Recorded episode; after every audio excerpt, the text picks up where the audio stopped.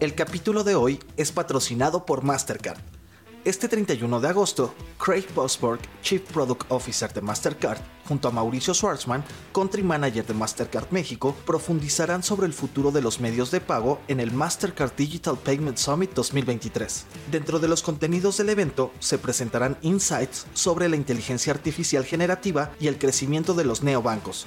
Conoce más de este exclusivo evento en el enlace en la descripción.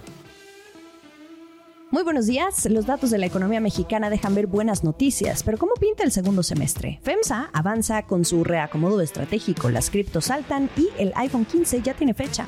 No olviden hacer clic al botón de seguir del podcast, luego activar la campana y así podrán recibir la alerta de un episodio nuevo muy temprano, como ya lo saben ustedes, cada mañana. ¿De qué estamos hablando? La economía mexicana. Buen desempeño en la primera mitad del año. No es mi conclusión, son los datos. El 29 de agosto se dieron a conocer la actividad económica y la revisión del Producto Interno Bruto al segundo trimestre. Empecemos por el indicador global de la actividad económica, el IGAE, del mes de junio. Se vio una recuperación al reportar un crecimiento de 0.5% respecto al mes previo. Y a tasa anual, el crecimiento fue de 4.1%, resultó mayor a lo que estimaban los analistas. El impulso vino gracias a una recuperación del sector industrial y las actividades terciarias, y esto dio pie a lo que vimos en el segundo dato, el del PIB al segundo trimestre. Creció a una tasa de 0.8% entre abril y junio, aunque debajo de lo que había revelado la estimación oportuna hace unas semanas, que era de 0.9%. Sin embargo, a tasa anual se confirmó el crecimiento de 3.6%. Entre las notas de análisis que circulan, el sentimiento es positivo y con datos suficientes para afirmar un buen desempeño de la economía en los primeros seis meses de este 2023. Además, esto se da en medio de un extremo optimismo por el nearshoring, la apreciación del peso mexicano frente al dólar y el dinamismo del mercado interno. ¿Y qué esperar en esta segunda mitad? En una nota a clientes, destaco el comentario del economista en jefe de B por más, Alejandro Saldaña. Escribe que el crecimiento podría perder fuerza en el segundo semestre. Mencionó que el consumo va a seguir soportado en el corto plazo por el bajo desempleo, pero el mercado laboral puede perder fuerza conforme se enfríe la actividad económica. Los hogares seguirán enfrentando una inflación algo elevada y altos costos crediticios por las altas tasas de interés. El ojo hay que ponerlo en Estados Unidos. Aunque el fantasma de la recesión se aleja, ya los indicadores del sector manufacturero anticipan que próximamente se debiliten la demanda, el empleo y la producción. Y esto sabemos que entonces va a impactar a las exportaciones mexicanas, las remesas y hasta los viajeros. Comercio, remesas y turismo, tres fuentes de ingreso principales para México. Sin embargo, no olvidemos que los pronósticos de bancos y otras entidades se han ido revisando al alza últimamente respecto a cómo crecerá México al cierre de este año. Hacienda de entrada lo fija en 3%, incluso los funcionarios se han ido un poquito más arriba de ese porcentaje y entre bancos y casas de bolsa hay quienes se van hasta el 3.5%. Hay optimismo. El que ha estado un poco más cauto es Banco de México, en 2.3%, pero pero esto puede cambiar este 30 de agosto cuando revele su informe trimestral y con ello su previsión del PIB, así que estén atentos. ¿Quién anda de compras?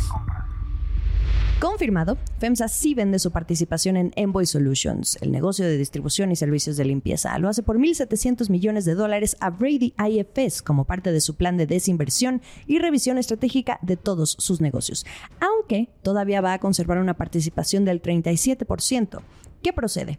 Van a crear una plataforma de distribución para las industrias de productos de limpieza para instalaciones, productos desechables para alimentos y empaques en Estados Unidos. ¿Y cómo queda el PAI? El 63% de esta nueva plataforma va a ser propiedad de Brady IFS, liderados por Kelso Company, Warburg Pincus y los actuales accionistas minoritarios de Envoy Solutions. Hace unas semanas, Bloomberg News adelantó esta noticia respecto a que estaban en conversaciones. FEMSA en su momento salió a decir que seguía evaluándolo, pero nunca lo negó. Ahora, esta operación que se confirma valora al conjunto de la empresa en unos 4.600 millones de dólares. Cripto. Noticias, noticias sobre los ETF, específicamente de Bitcoin. Y a propósito, este sector de las criptomonedas anda muy sensible últimamente a cualquier decisión que ocurra al interior de la Comisión de Bolsa y Valores, la SEC en Estados Unidos. Si ustedes invierten en Bitcoin, habrán notado que la criptomoneda se disparó y también las acciones relacionadas a esta industria. Pasa que un tribunal en Estados Unidos anuló una decisión de la SEC de bloquear el lanzamiento de un ETF o un fondo cotizado en bolsa que invierte directamente en Bitcoin. Se trata trata de Grayscale Investments, así que luz verde. Esto es importante porque determina el avance de una industria que ha querido ampliar el espectro con más inversionistas. Las acciones de Grayscale Bitcoin Trust se dispararon un 19%. Coinbase, la mayor bolsa de criptomonedas de Estados Unidos, subía también hasta un 14%. El último sorbo. Marquen en su calendario el próximo 12 de septiembre, la fecha que puso Apple para dar a conocer el nuevo iPhone 15, los AirPods también y una próxima generación de relojes inteligentes con chips mejorados. Sé que tengo a muchos escuchas amantes de la marca y a los que no, bueno, pues nunca está de más mirar lo que hay en el mercado. La temática de este año, según publica la empresa en su página de internet, es Wanderlust, un término que hoy por hoy se relaciona con la pasión por viajar. Veremos cómo venden ahora la necesidad de adquirir sus productos que para eso la verdad es que se pintan solos. El 12 de septiembre será un día importante para la compañía a cargo de Tim Cook en términos del negocio. Viene con una desaceleración en sus ventas por tres trimestres consecutivos y lo hemos platicado últimamente, la demanda no está al 100, ha sido inestable en cuanto al mercado de teléfonos inteligentes, así que lo que sea que anuncien debe ser lo suficientemente atractivo como para reactivar la emoción, especialmente rumbo al cierre de año con fechas como el Black Friday y los festejos navideños, que es la mejor temporada de ventas para Apple por si no lo sabían. Además, partida doble porque el teléfono y el reloj, bajo la categoría de wearables, son los dos productos que más aportan a la hoja de ingresos de Apple.